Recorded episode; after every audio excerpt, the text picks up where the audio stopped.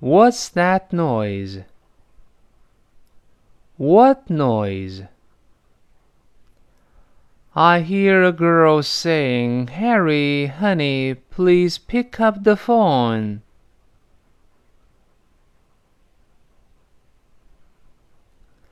Oh, that's my new cell phone. It must be my latest squeeze, Jane. Jane? Yeah. She's totally into me.